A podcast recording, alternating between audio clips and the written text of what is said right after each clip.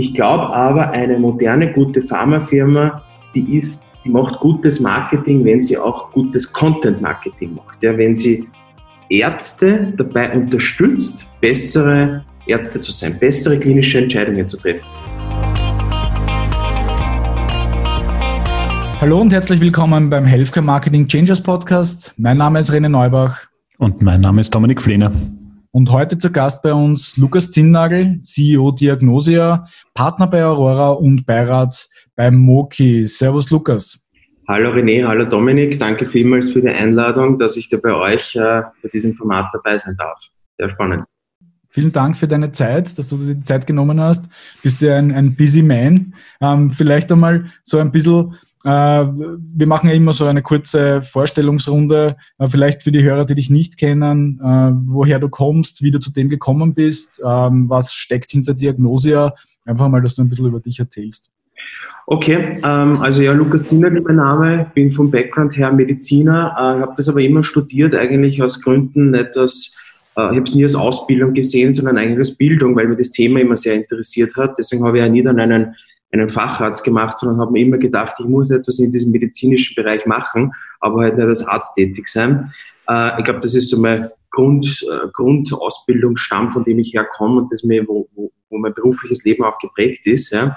Und ähm, ich bin in Niederösterreich geboren, äh, lebe aber in Wien und habe mich äh, die letzten ja mittlerweile über zehn Jahre, 12, 13 Jahre ähm, habe ich mich äh, in mehrere Unternehmen äh, äh, habe ich gegründet und aufgebaut und bin eigentlich total in dieses Digital Health äh, und in diesen gesundheitstechnologischen Gesundheitsthemen reingekippt. Äh, ja, und habe mir doch diese Kombination als Internet, also ich fand das schon während des Studiums, habe immer nebenbei so teilweise Webseiten programmiert, so kleine. Und ich kann jetzt zwar nicht programmieren, aber ich habe mich hat immer diese, diese Symbiose aus Technologie und Medizin immer sehr fasziniert. Und ich glaube, ich hatte da auch ein, ein Glück, dass äh, gerade wie ich ähm, quasi volljährig wurde und das Internet parallel äh, anlief, ähm, dass da viele neue Themen und Möglichkeiten äh, hochkamen. Und so haben wir die Firma Diagnose gegründet, mittlerweile schon, ja, es ist eigentlich schon elf, zwölf Jahre her, eines der ersten Digital Health Startups. Mittlerweile sind wir kein Startup mehr, sondern ein ganz normales KMU äh, gegründet, die ich, wie du schon gesagt hast, wo ich Geschäftsführer bin und das Unternehmen, das ich noch leite. Und am Weg dahin haben sich unterschiedliche andere ähm, äh, Möglichkeiten ergeben. Wir haben damals mit einer Gruppe von Investoren äh, das Unternehmen Vamida auch gegründet. Das ist eine Versandapotheke, das ist die zweitgrößte Versandapotheke Österreichs nach der Shop-Apotheke, äh, die aber mittlerweile, wo wir draußen sind und verkauft haben unsere Anteile, und äh, mit, äh, ich bin auch Partner beim Ärztezentrum Aurora. Das ist so ein vollservisiertes Ärztezentrum in Wien im 9. Bezirk. Und äh, ja, habe noch ein paar kleine, also bei Moki bin ich im Beirat. Äh, das ist so ein, ein, eine Arztzertifizierungsplattform. Da bin ich ein bisschen beratend zur Seite. Ja, das ist so ein bisschen mein Werdegang und ähm, ich, ich finde diese Schnittstelle noch immer extrem spannend zwischen welche Möglichkeiten, gerade jetzt auch durch Corona natürlich, ja, was sich da in diesem Medizinbereich tut. Mhm. Und ähm, die, bei der, was war denn die Idee hinter, hinter Diagnose? Also du hast ja gesagt, okay, du wolltest da etwas machen in dem Bereich. Ähm, was ist die Story hinter Diagnose? Wie seid ihr dazugekommen? Wie seid ihr zu dem gekommen? Du hast es ja nicht allein gegründet, sondern mit ein paar Partnern, aber wie, wie, wie ist das alles zustande gekommen? Genau, also wir waren ganz, ganz zu Beginn wir fünf Leute. Also das war schon mal eine erste Herausforderung. Wir waren alle sehr jung und es war das erste Mal für uns etwas zu gründen. Es war wirklich ganz am Anfang sehr naiv und altruistisch, weil wir gesehen haben, dass einfach unter die zehn häufigsten Todesursachen diese Arzneimittelfehler liegen. Und wir fanden damals, also auch wie ich im Krankenhaus gearbeitet habe, ja, und meine, meine Kollegen, die das mit mir gegründet haben, wir sahen einfach, dass da keine adäquate Lösung gibt, außer ärztliches Wissen und irgendwelche Websites und und Google und Bücher, um sichere Arzneimittelentscheidungen zu treffen. Und es gab eigentlich damals schon in jedem Land, also in Amerika gab es Hippokrates in den 80er Jahren, es gab eigentlich überall so irgendwelche, die waren noch zu Palmzeiten, also sehr früh, irgendwie technologiegestützte Lösungen für Arzneimittelsicherheit. Und bei uns gab es das aber nicht. Ja. Und wir dachten uns, wir haben dann so eine wirklich große Businesspläne gemacht oder Ideen gehabt äh, oder, oder, oder wirtschaftliche Hintergründe gehabt und haben uns gedacht, okay, das ist so ein ein so ein Problem, ein, ein Society-Problem eigentlich für uns alle als Patientinnen und Patienten, da muss es äh, irgendeine eine Lösung eigentlich geben. Ja, und aus dem, aus dem Aspekt heraus haben wir das dann gesagt, okay, da gründen wir ein Unternehmen. Und wir haben aber, wir hatten aber damals auch kein Business Model. Also das ist ja oft, glaube ich, wenn du Gründer fragst, wenn die das im Nachhinein retrospektiv nochmal überlegen würden, ja, würden sie es wieder machen, ja, wissentlich, was sie die letzten Jahre gelernt haben, dann sagen viele oft nein, weil jeder dann weiß, wenn er in einer Branche drinnen ist, diese ganzen Pain Points, die ganzen Hürden, die wir auch natürlich erlebt haben. Also von Gründerstreitigkeiten bis hin zu, wie verdient man überhaupt ein Geld, ähm, per, Finanzierungsthemen. Ja, also da kamen so viele Themen zusammen. Ich sage immer Diagnose, das war mein, mein, Double, mein Double MBA, ja, weil ich habe ja keine betriebswirtschaftliche Ausbildung, aber äh, ich habe davon, nachdem wir von Business Angel über Förderung, über Venture Capital bis zu Exit alles durchlaufen haben, war das, glaube ich, eine sehr gute und eine sehr prägende Zeit oder ist es noch immer. Ja. Und aber der, der, der, Hintergrund war eigentlich ein rein äh, wirklich diesen, diesen Pain zu sehen, äh, dass, dass, dass da viele Leute dran sterben oder viele Fehler passieren. Und es gab unserer Meinung nach nichts, nichts Adäquates da am Markt. Ja. Und, und wir dachten uns immer, gerade auch dieser mobile Use Case, ja, äh, Smartphones, das passt eigentlich ganz gut zusammen. Mhm.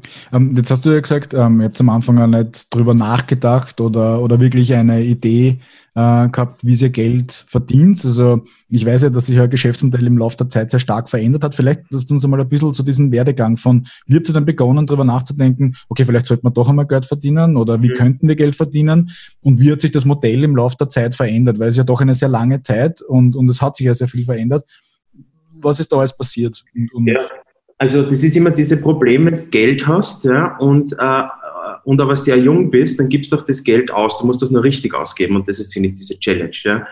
Und wir hatten damals schon Investoren, es war da diese Business Angel Szene kam hoch, ja, und wir hatten einfach das Geld und konnten sehr viel ausprobieren. Das war auch gut, aber es war auch schlecht, weil wir einfach lange nicht gewusst haben, was ist eigentlich unser Product Market Fit, genau wo verdienen wir ein Geld. Und wir hatten ganz am Anfang immer die Idee, dass der Arzt dafür zahlt oder die Ärztin. Ja, dass die, die haben den größten Need, zu, äh, zu, die, die sind auch die Nutzer letztendlich und die werden auch dafür zahlen.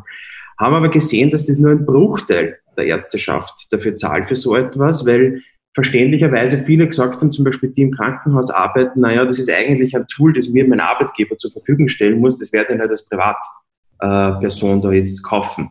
Und von dem, von diesem Feedback, Vertriebsfeedback, haben wir das geswitcht auf die Krankenhäuser, auf ein B2B-Modell und haben es ergänzt um eine Desktop-Version, weil wir halt gewusst haben, okay, im Krankenhaus, da brauchst du auch Desktop natürlich, da ist das Smartphone ihnen nicht so verbreitet.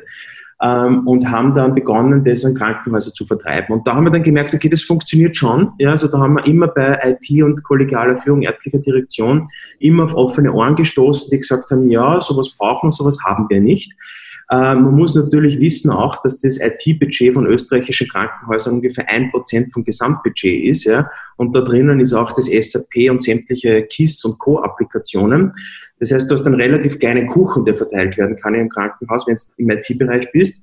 Und du hast unvorstellbare lange Sales Cycles. Also so bis du ein Krankenhaus, wenn du da hingehst und sagst, das finden die toll, bis die dann letztendlich dein Produkt auch kaufen, unter einem Jahr, eineinhalb Jahren geht da gar nichts. Mhm. Und so haben wir gesehen, okay, das ist interessant und das ist auch sehr stabil und das wächst und wir sind da mittlerweile auch ähm, einer der größten ja, und haben äh, knapp 70 Krankenhäuser, die unsere Software in Österreich verwenden, teilweise integriert in diese KISS-Systeme, teilweise standalone, um so Arzneimittelentscheidungen zu treffen.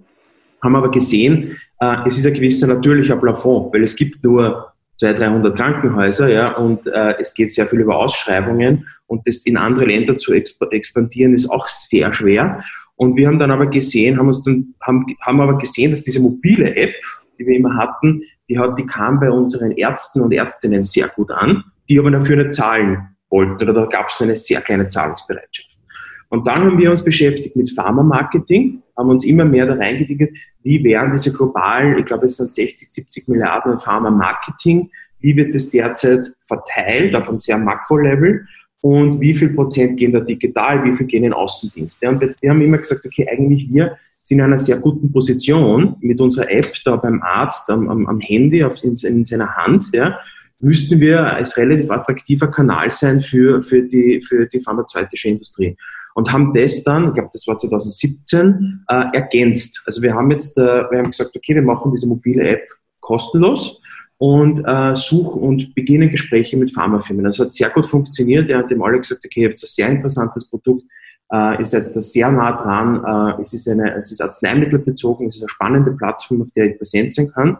Und parallel dazu haben wir aber auch unseren B2B, also unser Krankenhausbereich ausgebaut, ja, wo wir jetzt, wir sind in komplett Tirol, in komplett Burgenland, äh, Kärnten, in allen Kliniken läuft der Diagnose für die Arzneimittelsuche. Also wir haben so zwei Standbeine und ich finde das eigentlich ganz angenehm, weil das eine ist auch so ein sehr stabiles, äh, wiederkehrendes ähm, Krankenhausgeschäft und parallel dazu haben wir dieses bisschen agilere, äh, kurzfristigere Pharmageschäft. Ja, und so, das sind unsere beiden Standbeine und so hat sich das eigentlich entwickelt und da stehen wir jetzt. Ja. Jetzt habt ihr ja das Diagnosemodell die letzten zehn Jahre äh, gewandelt, wie du gerade beschrieben hast. Äh, jetzt seid ihr über zehn Jahre dabei. Wie hat sich aus deiner Sicht in dieser Zeit der Gesundheitsmarkt entwickelt? Hat sich da was getan? Äh, wie weit ist auch Digitalisierung da jetzt angekommen? Und da spreche ich mal bewusst jetzt nicht von den letzten Wochen, bedingt durch Corona, wo sich wahrscheinlich einiges bewegt hat, aber auch jetzt einfach die Jahre und Monate davor. Wie dynamisch ist dieser Markt in der Digitalis also dieser Gesundheitsmarkt bezogen auf die Digitalisierung aus deiner Sicht? Also ich glaube, er ist extrem undynamisch, extrem langsam. Es hat sich sehr wenig getan. Ähm, es hat sich, ich, ich, ich, ich, glaube, das ist vielleicht auch gewisserweise gut so, weil es eben ein regulierter Bereich ist. Also ich vergleiche es immer gern mit der Airline-Industrie. So Boeing 747, die ist, schaut jetzt versus die 1960er und jetzt. Das ist eigentlich im Kern das gleiche Produkt. Die Prozesse laufen gleich ab. Warum? Äh, weil es einfach sehr reguliert ist und dadurch auch sehr sicher ist. Und ich finde halt, wenn es halt um Patienten geht, dann ist es ja auch dann sollten wir ja vielleicht nicht jetzt MVPs und Learning by Doing, so diese, die, die man aus anderen Technologiesegmenten kennt. Also ich habe da letztes Mal mit dem Frank Thiel so einen Podcast gehört, wo es um dieses Lilium ging, über dieses Flugtaxi, die da in München investiert haben, die, der sich dann auch als Startup-Investor überzeugen hat lassen von den Technikern, dass man vielleicht dieses, äh, diesen Lean Startup Approach mit iterativ sich herantasten und das perfekte Produkt bei Flugtaxis vielleicht nicht der richtige Zugang ist. Ja. Und ich glaube, das ist bei Medizin auch ein bisschen so, ähm, dass das wahrscheinlich notwendig ist, dass es gewissen regulatorischen Rahmen gibt. Ja. Das macht es auch so schwer für Startups zu realisieren. Also wenn du jetzt anschaust, auch auf globalem Level, ja, also ich habe ja viel mit so Venture Capital Firmen zu tun gehabt, ja. Es gibt sehr wenige wirkliche digitale ähm, Superstars, ja, so Startups, die, die man jetzt vielleicht aus einem Sportbereich oder einem Plastik kennt, ja, die wirklich groß realisiert haben, wie ein MySugar zum Beispiel. Das ist ein positives Beispiel. Ja. Ähm, ich glaube, das ist einerseits auch gut, andererseits auch macht es extrem schwer. Also ich, ich, hab, ich sehe da sehr wenig Entwicklung in diesem Digitalbereich, ja, auch von Pharmaseite. Ich glaube, so eine Pharmafirma, die funktioniert jetzt relativ ähnlich noch wie vor 20, 30 Jahren, glaube ich, 10, 20 Jahren. Ich glaube, da hat sich nicht so viel getan. Ähm, auf einem mehr äh, E-Government, äh, Public Health Level, da hat, da hat sich Österreich sehr stark weiterentwickelt. Also wenn du das vergleichst mit, mit Deutschland, äh, wo wir viel zu tun haben, ähm, da ist Österreich sehr weit vorn mit dieser E-Card, mit dieser ELGA. Also auch wenn das, glaube ich, wenn da oft viel Schlechtes drüber gesagt wird, wenn du das vergleichst mit Deutschland, ja, äh, die, die sind trotz vieler Telematik äh, äh, Milliarden, äh, haben, die, haben die keine E-Card. Ja? Und ich glaube, da sind wir auf dem Level schon sehr stark vorangekommen. Aber jetzt im, ähm, im grundsätzlichen Bereich, wie jetzt wie der Arzt zu, dieses, diese Arzt-Patient-Zahler, Sozialversicherungstriangle, ja, das, ist an den Fundamenten hat sich da eigentlich wenig geändert. Ja, finde ich. Jetzt versucht ihr ja da jetzt neue Aspekte zu setzen und da gehe ich ganz kurz auf ein zweites Business von dir ein. Das ist dein Ärztezentrum, ähm, wo du Partner bist im neunten Bezirk in Wien. Wie weit versuchst du dort ein Gamechanger zu sein oder ist es jetzt dasselbe wie sonst auch überall, wo sich Ärzte zusammenschließen, nur halt neunter Bezirk und schön? Was ist da so ein bisschen euer Konzept dahinter? Das ist das Konzept. Also ich bin da eigentlich eher so passiver Investor und Shareholder. Also ich bin da nicht irgendwie operativ involviert. Das Konzept mhm. dahinter ist ja, dass man sagt, ähm, servicierte Ordinationen, also Ärzte, du kannst meiner Meinung nach heutzutage eigentlich nicht mehr gleichermaßen guter Arzt und Ordinationsbetreiber sein. Weil wenn ich mir an eine DSGVO halten will und Hygienerichtlinien und Ökomit-Zertifizierung und Co., dann ist es, und parallel dazu aber ein Top-Arzt sein will und meine Patienten mich kümmern will, ja, dann ist es, glaube ich, mittlerweile sehr schwer geworden. Ja. Und äh, ich glaube, dass das in Zukunft einfach immer mehr wird. Ja. Und für mich ist das eigentlich eine Art äh, Investment gewesen, ja, wo ich die Möglichkeit habe, dazu, dazu, dazu bei zu das, was komplett was anderes ist, als was mein Tagesgeschäft ist, ja, weil es ist was Physisches, es ist nichts Digitales, es ist eine Immobilie, es ist, das, es ist eine Ordination eigentlich, ja. Ähm, und ich glaube aber, dass dieser Trend dahin geht, also diese, diese Ärztezentren grundsätzlich, ich glaube, dass diese, diese, dieser Ordinationsmarkt ist sehr fragmentiert und ich glaube, dass der sicher global gesehen auf dieses Level geht. Ja. Ähm, ja. Das heißt, wenn man das, wenn ich das jetzt noch einmal rekapituliere, was du gesagt hast, hier geht es eigentlich darum, dass sich Ärzte heutzutage anders organisieren müssten oder sollten. Ja, dass ja. sie sich fokussieren auf das Kernthema, nämlich Arzt zu sein und nicht auf das ganze administrative, mhm. vielleicht auch vermarktungstechnische rundherum. Ja, genau. Ich glaube, also schau, ich glaube, so wie sich die Medizin an sich spezialisiert hat, du kannst dir jetzt, also wenn schau der innere Medizin an, wie viel Subspezialisierung, Additivfächer es da gibt, ja. Und wenn du das ein bisschen weiter denkst, diese Kette, ja, dann ist es, glaube ich, notwendig auch, dass die anderen nichtmedizinischen Aspekte einer Spezialisierung unterliegen und einer Servicierung unterliegen. Also genauso wie bei jedem Unternehmen und bei jeden anderen Branchen ich mache ja auch teilweise meine steuerrechtlichen Sachen, habe ich auch meine Steuerberater, habe ich auch meine Anwälte für diese. Das heißt, sobald etwas komplexer wird, glaube ich, musst du ja quasi dich von Lieferanten bedienen. Ja, eine Pharmafirma macht ja auch nicht selbst ihre ganzen Digitalkampagnen, sondern holt sie halt Partner dazu. Und ich glaube, das ist auch logisch und ich glaube, ich sehe das bei Ordinationen ist da ein Pendant dazu, ja, wenn man das professionell betreiben will. Ja, in einem anderen Vertical, in einer anderen Branche halt. Mhm. Aber wie weit hast du das Gefühl, weil du hast ja beim Geschäftsmodell von Diagnose vorher angesprochen, die Bereitschaft der Ärzte, Geld auszugeben. Jetzt hätte ich die simple Hypothese, die, die, es gibt eher, das ist eher income-orientiertes Geschäftsmodell. So nach dem Motto, gut, ich kriege halt meine Kassenbeiträge oder halt meine Privatbeiträge, aber wirklich dann bereit zu sein, jetzt Geld auszugeben, wurscht, ob das jetzt Diagnose ist oder ob das jetzt dann das erste ist. Wie siehst du das? Und, oder müssen wir da einfach unterscheiden? Es gibt zehn Prozent, die sind einfach bereit, dafür Geld auszugeben. Das sind ja die Top 10 Ärzte, Prozent der Ärzte, die machen das? Oder wie siehst du dort den Markt ein bisschen aufgeteilt? Ja, also ich glaube, da müssen wir grundsätzlich unterscheiden zwischen Wahl- und Kassenärzten natürlich, ja, weil ein Kassenarzt muss eigentlich gar kein Geld ausgeben, ja, äh, weil der hat, äh, das ist ja ein, der Kassenvertrag, äh, es gibt ja keine Kassenärzte, die in Konkurs gehen, ja, meines Wissens. Und der braucht seine Software und seine Ordination, aber der braucht jetzt kein Marketing in dem Sinn. Ich stelle mir das immer, wenn ich jetzt unser Kunde, also ich frage mich immer bei allen Geschäftsmodellen, auch die wir entwickeln oder wo ich in der Vergangenheit gesehen habe, wer ist der Zahler? Ja, ist es der Patient? Ist es der Arzt? Ist es B2B? Ist es eine Institution oder ist es ist das Government? Ist das was Öffentliches? Und wenn ich mir den Arzt hernehme, dann stelle ich mir immer so eine, Arzt, eine Art Bedürfnispyramide vor, eine Bereitschaft der Zahlung der Bedürfnispyramide. Und da ist ganz unten mein Ordinationsraum, meine Liege, ja, mein Schreibtisch, wenn ich jetzt niedergelassen bin. Und ganz oben ist sowas wie Diagnose wahrscheinlich, ja, wo ich quasi, das mir niemand zahlt, sondern das ich nur verwende, weil ich ein guter Arzt bin, weil, mit, weil ich die Patientensicherheit hochschätze und mir mit, dem, mit dieser Thematik beschäftige. Und das unten ist halt sehr must-have. Ich brauche halt mein, meine, meine Liege, ich brauche halt einmal Stethoskop, ja. Ähm, aber mein, meine Online-Buchungsmaske und meine Diagnosia-App, ja, die ist, ähm, die ist eher nice to have. Ja. Ich, ich finde, das ist auch ein wichtiger, ich schaue da immer, wenn ich mir so digitale Modelle anschaue, und es gibt ja gute Parameter wie Weekly Active User und so, versuche ja zu schauen, äh, wie, wie nice oder must-have ist das. Ja. Also wenn wir jetzt, wir haben über 30 Prozent der Diagnose Weekly Active User, das ist für mich so ein Zeichen, okay, das ist für eine gewisse Usergruppe, ist es nicht nice to have, sondern ja, die, die brauchen das schon zum Arbeiten. Das ist schon integriert in den Arbeitsalltag. Und da gibt es aber, glaube ich, ganz wenig Dinge, weil es auch keinen Bedarf gibt ja, für viele Ärzte, ja, ähm, ähm, Dinge dafür, für Services zu zahlen. Ja. Ähm, einige haben sie da super durchgesetzt, wie DocFinder ja, und, und, und diese Sachen in, in, im privatmedizinischen Bereich.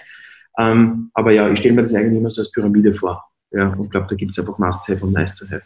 Und, und wie schafft ihr das, wie schafft ihr das als Diagnose ja? Also diese Bedürfnisse tatsächlich auch zu wecken? Ja, also ich, ich denke, wie du jetzt äh, ein bisschen erklärt hast, habe ich so ein bisschen die Differenzierung zwischen Kosten und Investition gesehen. Ja, also irgendwie weiter unten sind wir im Kostenbereich, weiter oben sind wir eher im Investitions Investitionsbereich, was ja für einen Arzt per se etwas teilweise sehr Fremdes ist. Ja? Also wenn jetzt nicht irgendein Facharzt ist, der Gerätschaften braucht, der sieht das natürlich schon als Investition und nicht als Kosten. Aber wie verhält sich das jetzt mit Diagnose? Ja? Wie habt ihr das geschafft, diese Bedürfnisse tatsächlich zu wecken? Ja?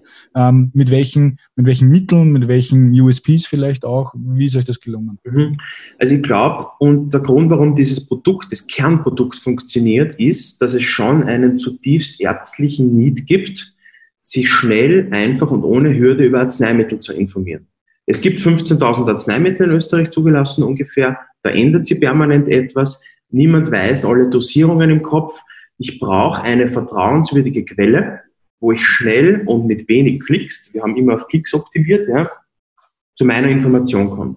Und ich glaube, dass dieses Kernprodukt, das ist auch der USB, ja, das ist auch der Grund, warum es eben keine generische Fortbildungs- oder Informationsplattform ist, sondern weil es ein zutiefst, wie sage ich immer dazu, ist ein Werkzeug. Also ich gehe sogar so weit, teilweise zu sagen, dass für viele unserer User die Diagnose-App wichtiger ist als ein Stethoskop. Ja? Oder dass teilweise auch Google wichtiger ist als ein Stethoskop. Ja? Äh, weil, weil, weil es einfach mich in meinem ärztlichen Leben unterstützt für meine Entscheidung. Ähm, ich glaube, dass das, ähm, dass das für, das ist, a, das, das sehe ich auch in unseren Zahlen. Also unsere, wenn ich unsere Feature Set anschaue, was wir anbieten an Services, dann ist, kommt 80 Prozent der Wertigkeit ja, aus unserem Produkt, kommt, kommt, aus, kommt aus diesem Kernthema und diesem Kernfeature Arzneimittelinformation. Das ist noch immer der Hauptgrund, warum, wenn wir die Zahlen uns anschauen, ja, warum jemand unsere Produkte verwendet. Das ist die Dosierung von Medikament X nachschauen. Das ist nicht irgendwie die Experten befragen und die Wechselwirkungen für meine Patienten, das ist auch, ja, aber ist nicht das, nicht das Kernthema. Ja. Mhm. Und ich glaube, wenn du sowas geschafft hast, ja, jetzt im medizinischen Bereich, ähm, dann ähm, so ein gutes Beispiel ist auch Up to Date, ja, ähm, oder jetzt seit einigen Jahren sehr erfolgreich Amboss aus Deutschland, das wird Sie vielleicht auch kennen, ja. Die haben das halt geschafft, dass sie eine inhaltlich, klinisch inhaltliche Wertigkeit bei den Ärzten äh, generiert haben so dass du dann sehr tief im Prozess drinnen bist, ja, auf klinischer Seite. Und auf nicht klinischer Seite, da gibt's gar nicht so viel. Da gibt's Ordinationssoftware, da gibt's KISS-System, da gibt's vielleicht Terminbuchung oder so, ja. Äh, und dann, ja, da gibt's vielleicht jetzt DocFinder mit Online-Marketing, vielleicht Komponente dazu, da wird vielleicht also so Mokip, wo ich da dabei bin, in diese Richtung. Aber so viel gibt's da eigentlich, glaube ich, gar nicht in diesem nicht klinischen Bereich, wo du, wo du Produkte für Ärzte bauen kannst. Mhm. Und ähm, du hast ja gesagt, äh, es ist ja, hat ja sehr viel mit einer verlässlichen Quelle zu tun. Ja? Jetzt muss man sich diesen Ruf natürlich ein bisschen erarbeiten. Ein bisschen aus deiner Erfahrung. Wie wird man zu so einer Credible Source? Also wie ist Diagnose zu so einer Credible Source geworden? Du, René, viel Zeit, viele Kilometer, viele Jahre, ja, einfach da sein und präsent sein, glaube ich. Ja. Na, das ist, ich glaube, das ist die eine Seite der Wahrheit. Also das war wirklich, also dass wir da diese Krankenhäuser reingekommen sind. Ich kann nur eine Anekdote erzählen. Wir hatten ganz zu Beginn versucht, also im Krankenhausbereich sind, bist du abhängig, da gibt es einen Gatekeeper, das sind diese KISS-Systeme, diese Krankenhausinformationssysteme. Und die sind natürlich quasi, der, das sind ja das Frontend im Krankenhaus. Und äh, ich kann mich erinnern, wir hatten damals, ich sage es jetzt nicht, einer der größten KISS-Anbieter der Welt. Äh, wir hatten mit denen, mit dem Dachchef einen Call, total ambitionierte Jungunternehmer, dass die Krankenhaus XYZ unbedingt Diagnose integrieren will in sein KISS und die wollen das verwenden. Und er hat relativ, äh, äh, sich, äh, er hat relativ straightforward gesagt, ob ich ihm versichern kann, dass es uns in fünf Jahren noch gibt. Weil Sie als Konzern treffen jetzt keine Investitionsentscheidung, ja, äh, dass Sie da uns irgendein Startup aus Wien integrieren, weil zwei Krankenhäuser das wollen. Äh, und ähm, Sie bewegen sich da jetzt nicht und wir treffen uns einfach in drei Jahren wieder. Das war so die Aussage. Und dann dachte, okay, okay, daran sind wir. Also das ist unser Markt, in dem wir agieren. Das ist richtig hart. Ähm, ich glaube, also es geht nur durch Zeit durch Zeit schaffst du Trust und durch Kunden schaffst du Trust und Credibility. Und wir haben von vornherein in der Produktentwicklung gesehen, dieses Arzneimittelthema ist so komplex. Und wir sind da in einem sehr, äh, das ist ja ein sehr, ähm, ja, ein komplexes und, und auch juristisch äh, wichtiges Thema. Und wir haben immer gesagt, okay, wir können, wir sind jetzt keine, wir können dieses ganze medizinische Wissen nicht selbst generieren, wir brauchen Partner. Und wir haben uns damals eigentlich relativ früh nach der Gründung äh, weltweit Unternehmen angeschaut, die Arzneimittel Decision Support Systeme bauen und entwickeln. Das sind in der Regel so mit universitäre Spin-offs, die Arzneimitteldatenbanken entwickeln und warten, die aber keine Vertriebs- und Softwarefirmen sind. Also es sind eigentlich medizinische Wiss Wissenschaftler eigentlich. Und haben dann eine Firma gefunden in Finnland, die unserer Meinung nach die qualitativste Datenbank hatte. Wir haben das gebenchmarkt von über alle möglichen Parameter, Tiefe der Qualität, äh, Update-Frequenz und solche Sachen und haben uns für die dann entschieden, haben diese Daten dann exklusiv für, für Österreich, Deutschland, Schweiz lizenziert. Und ich glaube, diese, wenn, wenn diese Datenbasis nicht stimmen würde, ja, dann könntest auch noch so viele Jahre laufen, dann hättest wahrscheinlich, kommst du auf keinen Trust und auf keine Credibility. Ja. Aber unsere Konkurrenz teilweise ist auch Google, ja, weil Google genießt auch bei Ärzten eine sehr hohe Credibility und bei uns allen. Das heißt, wir sind immer in diesem, in dieser, in dieser Konkurrenzsituation am Smartphone, dass, de, dass der Arzt unsere App aufmacht und nicht eingibt bei Google. Ja, weil Google genießt auch extrem hohes Vertrauen. Mhm. Wie weit hast du jetzt das Gefühl, dass sich das, jetzt Blickrichtung nochmal Pharmaindustrie, auch Geschäftsmodell oder die, die Art zu arbeiten wandeln wird? Ja, jetzt war ja ein bisschen durch dieses Thema Corona-Lockdown weil es diese Möglichkeit, Zugang zu den Ärzten zu bekommen, limitiert. Wir stellen jetzt fest, seitdem die Maßnahmen wieder gelockert werden, sind scheinbar alle wieder ganz glücklich, dass sie sich sehen können und alle fallen in das ursprüngliche Modell wieder zurück. Der Pharmareferent besucht am Tag acht Ärzte und, und dinkelt da seine Tour ab. Wie ist da so ein bisschen jetzt dein Blick, auch aus der Digitalisierungsbrille zum Thema Geschäftsmodell, Zusammenarbeit, Pharmaindustrie, Ärzte? Jetzt ein bisschen Blick in die Zukunft. Mhm. Also ich habe es vorher kurz erwähnt, ähm, wir haben ungefähr diese 60, 70 Milliarden an Pharma-Marketing-Budget, mhm. wovon über 60 Prozent Außendienst gehen ja, und, äh, und äh, ich glaube unter 5 Prozent sind es digital noch immer. Ja. Ähm, jetzt hat man durch Corona gesehen, dass das ähm, derzeit, dass das halt dieser Problem, wir sind gezwungen, das, das äh, etwas umzustellen. Ja. Ähm, und ich glaube, also dieser, das Pharma-Modell, also ich, ich sage immer, eine Pharmafirma, da gibt es zwei Möglichkeiten, wie man eine Pharmafirma sieht. Die eine Möglichkeit ist, man sieht die als Produkt, R&D, ähm, Wissenschaftsfirma oder man sieht es als extrem erfolgreiche Sales- und Marketing-Organisation. Ja? Und ich glaube, ähm, das Asset von einer Pharmafirma ist, von einer großen Pharmafirma, dass sie einen globalen Zugang zu Ärztinnen und Ärzten, zu Pharmazeuten, Apothekern und zu, zu HCPs haben. Das ist, finde ich, ein großes Asset. Eine Pharmafirma kann ein Produkt X nehmen und kann das global in einen Markt reinbringen. Und die Frage ist, ja, äh, das hat das immer, jetzt wissen wir, okay, der Gatekeeper ist also der HCP, ja, auch juristisch natürlich. Da gibt es, jetzt muss man unterscheiden, viele zwischen USA und Europa, weil USA darf ja RX-bezogen sehr viel im Consumer-Bereich machen. Da kann ja Viagra Subway-Ads schalten, ja, das geht ja bei uns nicht, ja, zum Glück. Und das heißt, ich muss über diese HCPs gehen. Und wenn ich mir anschaue, das heißt, wenn ich eine Pharmafirma bin, dann finde ich, muss ich mir überlegen, wie hat sich denn das Berufsbild meines Kunden, nämlich des HCPs, verändert? Ja?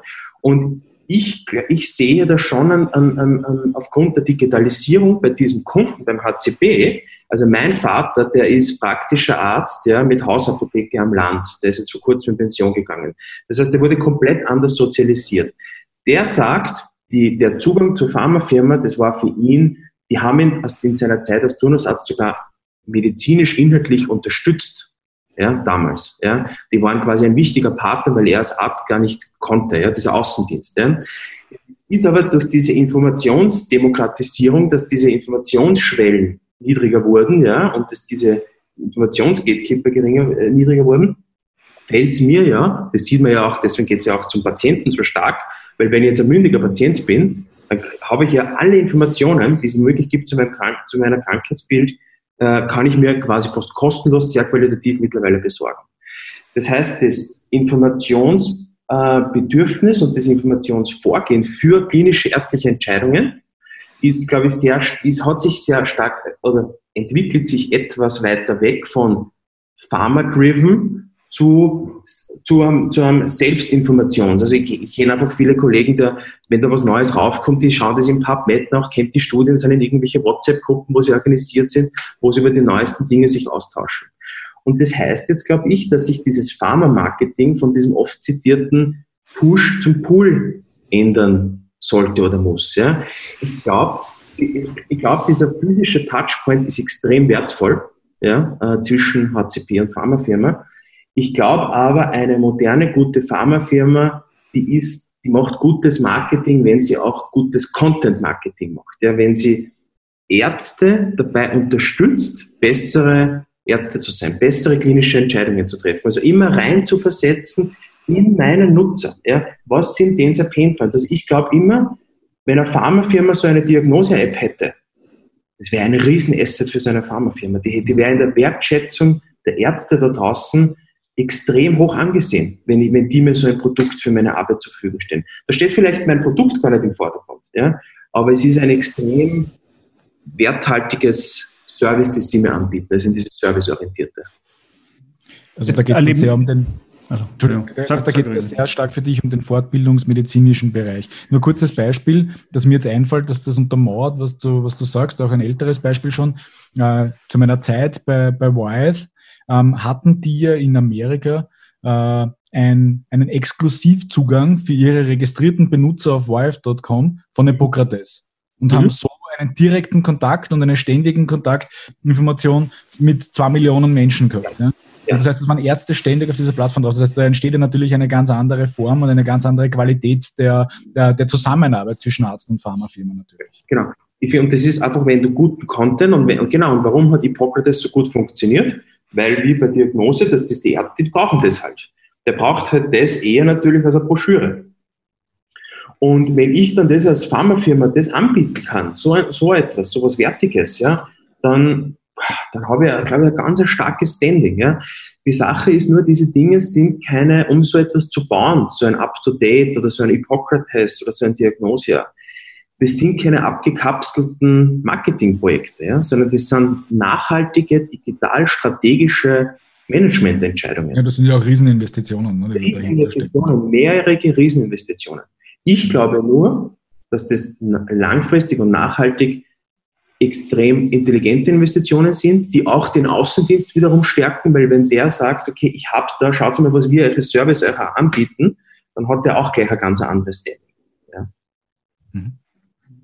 Jetzt kommt ja von der Pharmaindustrie sehr oft das Thema, na ja, wir würden ja wesentlich mehr digital machen, wenn die Ärzte ein bisschen digitaler wären. Also wir haben ein bisschen so die Henne-Ei-Problematik. Ne? Die Pharmaindustrie sagt zum Thema, die Ärzte müssten digitaler sein und ich habe das Gefühl, wenn ich mit Ärzten rede, die sagen in vielen Fällen, ich muss eigentlich nicht wesentlich digitaler sein, weil es gibt keine entsprechenden Angebote. So, jetzt sind wir ein bisschen in dieser Krux. Wie weit wäre jetzt eine Verortung äh, zu diesem Thema. Jetzt vermute ich einmal, dass du natürlich sagst, es gibt sehr, sehr viele Ärzte, die digitalisiert sind. Ja, die Frage wäre, wie wäre dein Status? Wie digital ist eigentlich die Pharmaindustrie wirklich? Ich ergänze da noch einen Satz. Für mich ja eines interessant, wenn ich mir jetzt die Struktur einer österreichischen Pharmafirma anschaue, habe ich in den seltensten Fällen oder eigentlich keinem Fall bis auf einen jemanden, der aus einem technischen Background kommt, IT-Background kommt, der auf Management-Ebene dabei sitzt. Ne? Also man hat irgendwo noch einen Digitalmanager, der ist halt irgendwo drei Stufen drunter angesiedelt, aber eigentlich strategisch gibt es niemanden, der sich in der IT wirklich auskennt. Ja, würdest du das bestätigen oder wie wäre da so dein Blick auf die Industrie? Würde ich, würde ich, würde ich genauso unterschreiben. Ja, ähm, ich glaube, äh, diese, der Digitalmanager, der kein Budget hat als Stabsstelle, ja, das ist ein bezeichnendes Bild, wie die die Digitalisierung sehen. Ja, das sehe ich genauso, Dominik. Ja. Ich glaube, ähm, es, gibt, es, ist, es gibt schon sehr viele Unterschiede. Also ich habe einige Firmen kennengelernt, die sind da viel mutiger und haben da viel mehr Management-Attention drauf. Ja? Und einige Firmen, die sind da einfach sehr weit davon entfernt. Ich gebe dir recht, es ist ein Henne-Ei-Problem, ähm, aber ich glaube, wenn ich mir, also redet mit euren Freunden, Ärzten und Co., die verwenden alle WhatsApp, die haben alle ein Smartphone, die verwenden alle Google, die sind alle auf Facebook oder Insta. Es gibt natürlich schon eine ältere Gruppe an Ärzten, so mein Vater, der als, als, als, als Paradebeispiel, ja. Aber auch der hat sein Android-Smartphone und auch der kommuniziert in unserer Family WhatsApp-Gruppe, ist er fähig, Fotos zu schicken, ja, und verwendet den ganzen Tag Google, ja. Also ich glaube, äh, zu sagen, dass ähm, gerade Google, ja, jeder Mensch, ob jung bis alt, verwendet Google und dieser Kanal, wo ich meine Zielgruppe erreiche. Ja. Ich glaube, es ist eher so dieses Mindset-Thema noch immer, ja, wie du sagst, dass da einfach vom Top-Management noch zu wenig IT-Digital Natives, ja, die wirklich, wirklich intrinsisch verstehen, wie ich nicht ein digitales Marketingprojekt mache, ja, wie ich da jetzt ein bisschen da und da ein bisschen einzelne Webinare und Pro-Projekte mache, sondern wie ich nachhaltig eine Organisation, wie ich meine Zielgruppe Ärzte, ich habe da meine Touchpoints, die, beim Kongress hier erreiche ich sie so, bei dem Außendienstbesuch erreiche ich sie so und wie erreiche ich ihn digital. Ja? Und ich glaube, ja, da gibt es einfach zu wenig. Ähm, ich, ich, weiß ehrlich gesagt nicht, warum das so ist. Vielleicht, ihr werdet es besser wissen wahrscheinlich, ja. Ähm, aber ich sehe, dass da keine, also ich sehe viele Ambitionen und ich sehe viele spannende Leute, aber so im großen Stil ähm, sehe ich es nicht derzeit. Ja. Ja, also vielleicht ein bisschen äh, hypothetischer Ansatz, äh, woran das liegen könnte. Also aus meiner Erfahrung, ähm, aus dem Konzern damals noch, aber jetzt auch aus der, aus der externen Sicht, du hast halt sehr viele Unternehmen, glaube ich, die ähm, so Centers of Excellence haben, mhm. die so gute Ideen haben. Also nehmen wir jetzt deine, äh, nehmen wir jetzt dein WhatsApp-Beispiel her. Ja, es wäre ja keiner, keine Firma, äh, es gibt ja keine Firma, die das nicht zustande bringen würde, eine WhatsApp-Gruppe für eine bestimmte Fachbereichsärzteschaft zu gründen, wo dann bestimmte Themen diskutiert werden oder wo sie Leute austauschen oder mal schnell unkompliziert Fragen stellen könnten. Ja? Um die einfach nur zu, zu hosten, ja? dann müssen sie nicht einmal moderieren. Auf der anderen Seite sind aber für solche Themen, die sind dann wieder zu klein, unterm Radar. Ähm, teilweise, wenn sie dann zu groß wären, gibt es dann wieder die Mittel dafür nicht. Gerade in Österreich, glaube ich, ist das eines der großen Probleme, die wir haben. Und dann hast du wieder auf der anderen Seite die ganz großen Player, die wieder Organisationen haben wie eine äh, Silo-artig gestaltete Multi-Channel-Marketing-Organisation, die komplett neben dem Business läuft, zwar natürlich als Partner sich versteht, aber die wieder so große Themen aufmachen äh, und, dann, und dann wieder nur Teile erreichen dessen, was eigentlich in einem im Business-Kontext wirklich relevant und notwendig ist. Ja, und dann auch wieder vielleicht in Märkten in Österreich gar nicht relevant ist oder noch nicht relevant ist, weil es noch nicht so weit ist. Mhm. Und ich glaube, das ist so ein bisschen die Krux dahinter, dass da zu wenig Flexibilität, äh, glaube ich, ein bisschen herrscht. Ich sehe die, die erfolgreicheren Firmen eigentlich äh, im, im digitalen Bereich dort, wo eine gewisse Kraft, auch Kapitalkraft im Land da ist, die dann noch selbstständig Projekte umsetzen können, ohne dass sie auf äh, entweder große Organisationsentwicklungen mhm. äh, Rücksicht nehmen müssen oder ähm, nette Mittel haben, dass sie kleine Dinge äh, umsetzen können. Also ich glaube einfach, und, und dann natürlich auch die Talente, die innerhalb der Firmen sind. Ja, also das, das ist natürlich auch ein großer Faktor. Ja, also welche, welche Leute hast du da an, dem, an den äh, an den Produkten sitzen. Ich glaube, das ist natürlich auch noch ein, ein weiterer Faktor, der da immer wieder zum Tragen kommt. Und ich glaube auch, in Ergänzung ist es ein irrsinniges Mindset-Thema. Ich erinnere mich an ein Beispiel, weil du vorher mal Sugar angesprochen hast. Und ich bin vor vielen Jahren bei einem Kunden gesessen, auch im Diabetes-Bereich als produkttechnisch unterwegs. Und ich sage es dem aber jetzt mal bei aller Wertschätzung, warum habt ihr das nicht als großes Pharmaunternehmen aufgebaut? Warum braucht es eine kleine, jetzt damals kleine My Sugar? Und die haben ganz klar gesagt zum Thema, Dominik, wir sind kein Digitalunternehmen, wir sind ein Produktunternehmen. Ja, und ich finde, das zeigt halt sehr viel über das Mindset und das ist das, was wir jetzt, glaube ich, auch sehen. Wie du sagst, die Strategie, diese Langfristigkeit, die du auch angesprochen hast. Eine Diagnose hast nicht in einem Jahr aufgebaut, sondern das wandelt sich, das dreht sich, da gibt es Schritte, da gehst du mal ein paar Monate in die falsche Richtung, dann gehst du wieder viele Monate in die richtige Richtung und so variiert das. Und dieser langfristige Fokus ist, glaube ich, noch das Schwierige, zumal ja das Thema ist, wo kommt die Kohle her und wo schneiden sie sich's raus? Ja, weil zum jetzigen Zeitpunkt wird keiner sagen, ja, ich brauche keinen Außendienst mehr, weil jeder weiß, das Außendienstmodell funktioniert. Alle anderen in der Branche machen es auch. Ja, und am Ende des Tages das Geschäftsmodell geht auf. Also auch dieser Leidensdruck zu sagen, oh je, ich muss wirklich radikal etwas ändern, weil das Geschäftsmodell nicht funktioniert. Das Problem hat ja die Pharmaindustrie nicht. Ja, ja, stimmt, ja. Äh, stimmt, die haben, denen geht's ja auch gut. Ja? Also das ist ja funktioniert ja das Grund des Kern. Des, ja. ähm, ich ich glaube, diese ähm, ich, würde ja, ich, ich verstehe, wenn so jetzt das, wenn ich so als Firma, als Konzern das anschaut, dass da steht da permanent vor so Make-or-Buy-Entscheidungen. Ich verstehe, dass ich so eine interne Diagnose-App da über zehn Jahre durchboxen in so einem Großkonzern, das ist schon ein, das ist wahrscheinlich schwer. Deswegen vermutete ich immer, dass es sich in den M&E-Aktivitäten widerspiegelt. Und wenn man sich die, die Digital M&E-Landscape von Pharma anschaut, eben der, der, das Paradebeispiel Roche My Sugar, ja, da gibt es aber auch sehr wenig. Ganz, mhm. ganz wenig. Ja, also das, äh, vielleicht kommt es noch mehr, ja, aber da gibt es so viele, äh, ich, ich kenne ganz wenige Digitalfirmen, die geexitet werden an Pharma. Ja, die, die werden an IT-Firmen verkauft und Co., aber nie an Pharma. Also die sind da, äh, es tut sich schon was. Also es gibt schon in den letzten, fast jede Firma hat mittlerweile ein Venture Capital Arm und Corporate Venture und solche Sachen. Oder äh, Inkubator, Arme, Inkubator, Genau, Inkubatoren, ja. Ähm, es ist nur immer, also ich, ich sag da keine, ich will da keine Namen sagen, aber ich kenne aus Deutschland ein, zwei so Inkubatoren, wo dann äh, die bereit, die stellen dann für irgendwie so ein Startup 50.000 Euro bereit. Das ist eine der Top 5 Pharmafirmen. Ja. Und ich finde das eh nett. Ja. Ich frage mich dann immer davon, wie viel ist davon jetzt Marketing und wie viel davon ist wirklich Strategie-Invest. Ja, und was machst du mit 50.000 Euro? Sind wir mal ganz realistisch, ja? Eben, also das ist für mich dann, also dann habt sich nicht, was ist das? Ist das jetzt PR oder, ähm, ja, genau. Ja, und es wird, glaube ich, nochmal dieses Riesenkulturthema nochmal kommen. Ich erinnere mich nur, ich war letztes Jahr im November, war ich in Finnland, äh, in Helsinki auf der Slush. Das ist so eine Tech-Conference in den Nordics, ja, komplett, komplett abgefahrene Veranstaltung. Und da hat es gerade so ein Side-Event ähm, von einem großen Pharmaunternehmen. Und das war irgendwie ganz lustig. Die haben halt eingeladen, die Teilnehmer und so weiter. Und das war an dem Abend, du bist in den Raum reingekommen und du hast ganz klar sagen können, wer ist Vertreter der Pharmafirma und wer ist der Rest. Ja, weil es gab einfach fünf im Anzug mit Krawatte und der Rest ist einfach mit dem T-Shirt und mit der Jeans dort gestanden. Und ich glaube, das zeigt auch noch einmal, ne, sagen, okay, wohin geht die Reise? Sind wir bereit, uns in den Weg hinein zu begeben und da einfach äh, Dinge, glaube ich, auch radikal anders zu denken. Und da ist die Branche auch vielleicht in vielen Fällen noch nicht so weit. Ja, also das, glaube ich, ja. kommt da auch nochmal dazu. Stimmt, ja, würde, würde ich genauso sagen, ja. ja. Ich hätte jetzt noch eine Frage zum Thema äh, eurer Positionierung in, bei der Diagnose. Ja, weil da gibt es einen spannenden Punkt, wenn man ein bisschen in die Vergangenheit zurückkehrt, dann habt ihr euch ja äh, jetzt mit eurem Zugang am Anfang in der Pharmaindustrie auch nicht immer nur Freunde gemacht. Ja, da gab es ja dann den einen oder anderen Fall, wo dann die Pharmafirma gesagt hat, ja, was in Diagnose stimmt, steht, das stimmt ja vielleicht nicht, etc. Ähm, wie geht's ihr damit um? Na, weil ihr seid ja so ein bisschen, ihr seid ja eigentlich als Serviceeinrichtung für die Ärzte. Ja, die sollen damit gut arbeiten können, die sollen ihren Job besser machen können. Ihr habt natürlich teilweise auch jetzt aufgrund des Geschäftsmodells Anknüpfungen mit der Pharmaindustrie. So, wie, wie verortet ihr euch dort als Unternehmen in diesem, auch in diesem Triangle, wie du es auch vorher genannt hast? Ähm, wir schauen, dass wir ähm, in einem permanenten guten Austausch mit den Pharmafirmen stehen. Also Medizin ist eine Soft Science und keine Hard Science. Ja?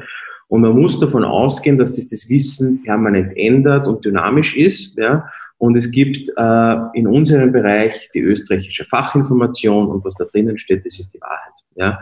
Und all in Bezug auf Arzneimittel jetzt. Ja? Und alles, was darüber hinausgeht, was bei Google steht, was in Datenbanken steht, was bei äh, PubMed drinnen steht und in einer Nature-Publikation drinnen steht, das ist off-label klinisches Wissen. Äh, und das ist ein zentrales Dilemma, finde ich, ja, jetzt auch ohne Diagnose, weil die Pharmafirma leid, darf nur sehr reguliert Wissen transferieren. Ja, muss alles abgenommen werden, muss immer je nach Zulassungsstatus und Co. darf nur das drinnen stehen, was quasi jetzt derzeit dem Status entspricht. Die Ärztin, der Arzt auf der anderen Seite, der unterliegt eigentlich gar keinen Regularien, außer natürlich seinem, seinem Ärzterecht so ganz grundsätzlich. Ja. Aber ob sie der das bei Google holt, ob der die PubMed-Publikation oder über WhatsApp seinen Kollegen fragt, das obliegt komplett ihm. Und dieses ganze WhatsApp und Kollegenfragen und Google und Co., das ist, finde ich, alles eigentlich Off-Label-Welt. Ja, das ist alles nicht außerhalb der Fachinformation, das ist alles in, in, in quasi in diesem Äther des medizinischen Wissens.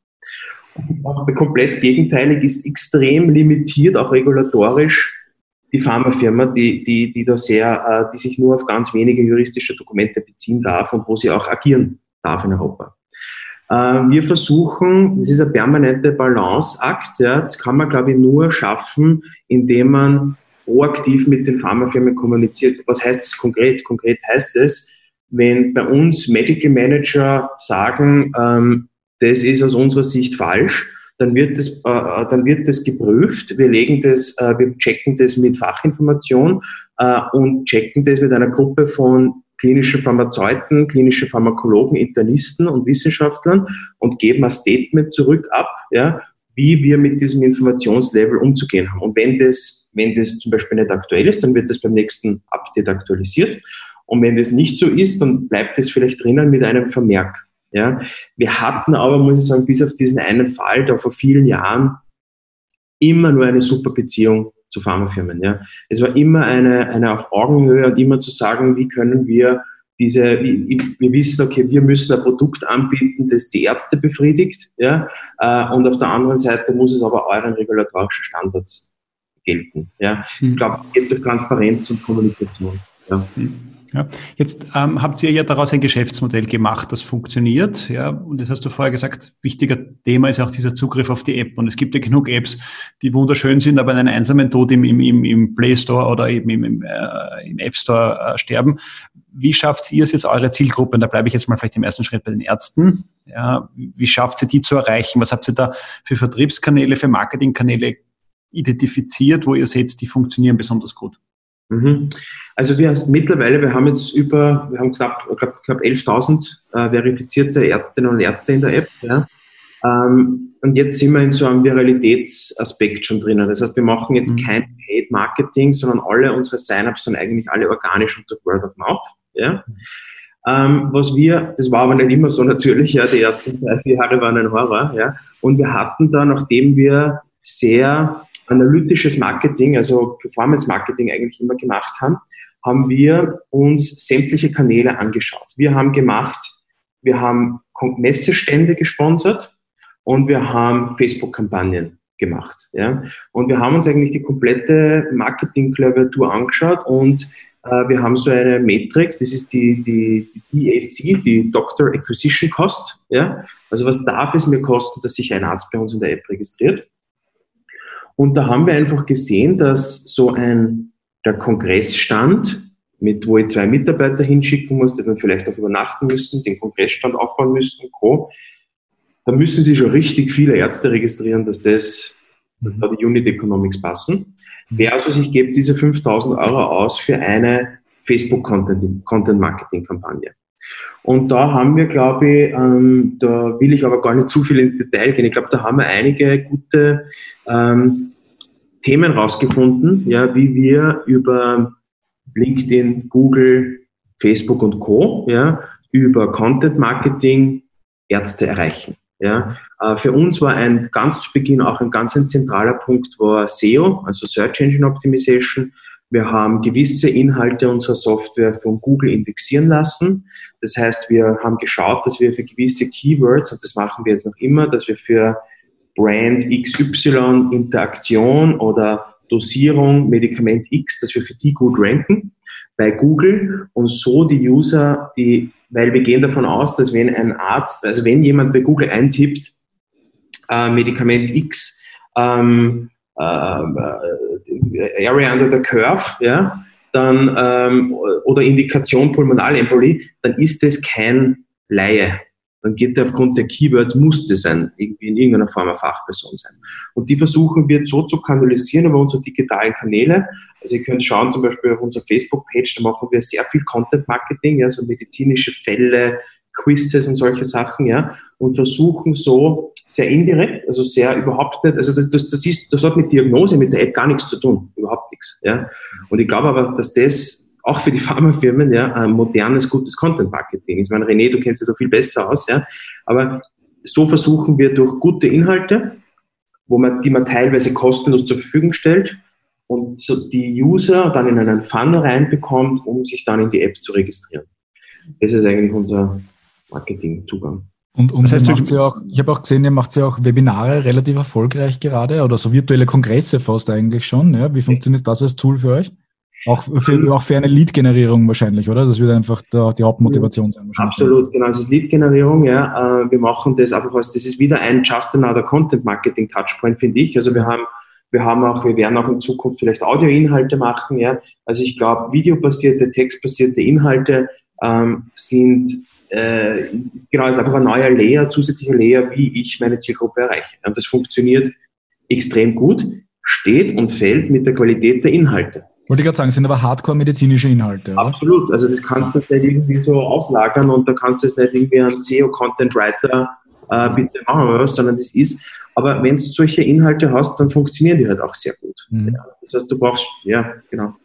Und darf ich dich auch fragen, ich, meine, ich weiß nicht, ob du das beantworten kannst oder möchtest, aber was kostet euch jetzt ein Arzt?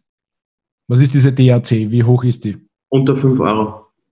Ja, das ist mega. Und da reden wir aber nur von Paid oder inklusive der SEO und Content-Marketing-Kosten? Ja, das ist, das ist eine Mischung, eine Mischkalkulation. Da ist ein bisschen ein SEO, organischer Non-Paid-Aspekt dabei. Ja. Okay. Ja, das ist aber guter Wert. Da habt ihr lang braucht, bis dorthin kommen seid wahrscheinlich. Ne? hat lang, du müsstest, also wenn du eine faire Vollkostenkalkulation machen würdest, dann müsstest du eigentlich die zehn Jahre reinrechnen und, und, meine Schweißperlen ja, und meine Pain ja, und meine von meiner Co-Foundern und dann wird es deutlich teurer. Also, ja, aber du hast ja auch einen gewissen Patentablauf dann in Wirklichkeit. Ne? Ja, genau, genau. genau. Also ich glaube, das, äh, das, muss man sich, also die Zahl ist sehr mit Vorsicht zu genießen, muss okay, okay. Aber ein guter Richtwert für euch zumindest als Indikator. Ja, genau. Ja. ja. Jetzt würde ich aus deinen Aussagen eines ableiten, dass ihr euch auch wesentlich leichter tut, Kunden zu gewinnen, wenn es keinen Medienbruch gibt. Also wenn ihr die Kunden digital ansprecht, dass ihr die dann gleich in euer digitales Produkt hineinbringt. Hätte ich das richtig rausgehört oder hast du auch äh, Erfahrungswerte, wo du sagst, da haben wir was gemacht, wo eigentlich, ich sage Stichwort Kongress, das hätte ich vorher rausgehört, das hat nicht funktioniert, aber gibt es andere Tools, die nicht digital sind, die ich aber geholfen haben, äh, Kunden für ein digitales Produkt zu gewinnen? Nein. Ähm, ich, wir haben von Print, wir haben alles Mögliche durch diesen, wie du richtig sagst, der Medienbruch, das war so ein Conversion-Killer immer Mhm. Dass auch wenn die Google-Kampagne oder die LinkedIn-Kampagne so miserabel lief, also wo wir schon gesagt haben, jetzt das Digital, boah, das sind KPIs, also da musst du richtig abdrehen sofort, ja, mhm. Äh, weil es so teuer wird, hat noch immer besser performt als die nicht digitalen Inhalte. Es ist natürlich schwer, weil du das nicht tracken kannst, das brauche ich alles nicht sagen, ihr wisst das genauso gut wie ich. Ja. Es hat natürlich einen gewissen Image-Effekt, ja, wenn du da präsent bist, ja, und wenn du da ähm, das hat schon, glaube ich, also jetzt, wenn wir, ich, stelle mir oft die Frage, wenn wir da nie auf Kongresse wären oder wir würden postalisch nichts verschicken, ja, oder, oder nicht präsent sein in dieser Welt, ja. Vor kurzem heute Morgen hat mir jemand gesagt, er glaubt, je digitaler das Produkt, je abstrakter das Produkt, desto emotionaler, persönlicher muss das Marketing sein, ja. Habe ich darüber nachgedacht, ja, stimmt bis zu einem gewissen Grad schon, aber im großen Stil kann ich es nicht unterschreiben. Ja. Ich glaube, es ist so. Wie siehst du das dann? Entschuldigung. Ist, Frage an mich? Ja. Wie, wie meinst du es? Also jetzt, jetzt, weil du gesagt hast, du würdest das so nicht unterschreiben, je digitaler das Produkt, desto emotionaler das Marketing, sondern wie ist da dein Zugang dazu? Na, also das ist, äh, das ist sehr wohl mit Performance Marketing und mit analytisch KPI getrieben äh, digital, dass das auch für ein digitales Produkt ähm, der Weg ist, um eine Zielgruppe zu erreichen. Also ähm, ja, ich glaube, ich frage mich immer, wie erreiche ich, wie erreiche ich meinen Vater? Ja, das ist so der schwerste Kunde. Ja, weil der Turnusarzt, das ist der leichteste. Ja, der ist ja schon den ganzen Tag auf seinem Handy sechs Stunden Screentime, ja, dass der uns Rap runterladet und der weiß auch weniger. Aber wie erreiche ich den? Aber auch den erreiche ich, den erreiche ich dann wahrscheinlich schon über einen Kongress auch. Aber da muss man halt bewusst sein, dass der recht teuer ist in der Akquisition. Ja, also diese, du hast es dann einfach, es gibt ja einfach gewisse Akquisitions-User, die können ja mehr kosten und gewisse, die können ja auch vielleicht günstiger sein in der Akquise. Ja. Jetzt haben wir im Rahmen der, der Corona-Zeit, aber auch jetzt davor schon gesehen, dieses Thema Fernbehandlung, digitale Zusammenarbeit, Patient-Arzt. Mhm. Ähm, da gibt es Krü, da gibt es DRD in Österreich etc. Wie ist da ein bisschen dein Blick auf diese Entwicklung? Ja, äh, ich, ich behaupte mal, gekommen, um zu bleiben. Aber was, was äh, muss da passieren, damit man da jetzt nochmal sozusagen ausreichend Brennspiritus in dieses Projekt hineinkippen, dass sich das noch stärker durchsetzt? Und, wie, ja, und was bedeutet es für euch als Diagnose vielleicht? Ja, ähm, ich beobachte das sehr genau, schon seit Jahren auch und Grün und du hast schon, gibt schon ein paar, die das wirklich gut machen und auch schon sehr groß sind. Ich habe mit ich kenne ein paar Zahlen auch, ja. Ich weiß, dass das seit teilweise von den Ärzten und so überhaupt nicht gut angenommen wird noch, ja. Ich glaube, es fehlt derzeit noch an den notwendigen Incentivierungsstrukturen, ja. Also wenn der, das ist für so einen Arzt oft schon sehr aufwendig und der muss dann das mit diesem Online und das technisch alles, ja. Ähm, ich glaube, es wird teilweise als Kassenleistung ja auch erstattet. Also die Frage ist wieder, reden wir von Kassenarzt oder Wahlarzt, ja. Mhm. Ähm, der, der, der große, also ich glaube auch, die sind gekommen, um zu bleiben, aber nur für gewisse, ich glaube, für, nur für gewisse Themen. Ja, ich glaube, bei Dermatologie ist das sehr spannend, ja, für so, fürs Triagieren ist es spannend, ja, aber so, ich, ich habe sehr viele Fälle gesehen, die dann letztendlich eh irgendwie zum Arzt kommen mussten, ja, weil sie dann eh irgendwie impfen müssen oder dann doch einen Ultraschall machen muss. Ja. Mhm. Ich glaube, es ist für die Betreuung von chronischen Patienten unvorstellbar effizient und effektiv, also da sehe ich einen riesen Benefit voraus. Ja. Mhm. Ich sehe aber die Geschäftsmodelle noch immer, also da ist wieder die Frage, wer zahlt dafür? Dass der Patient dafür zahlt, das glaube ich nur bei ganz wenigen Use Cases. Ja, ähm, und auch da bin ich mir unsicher.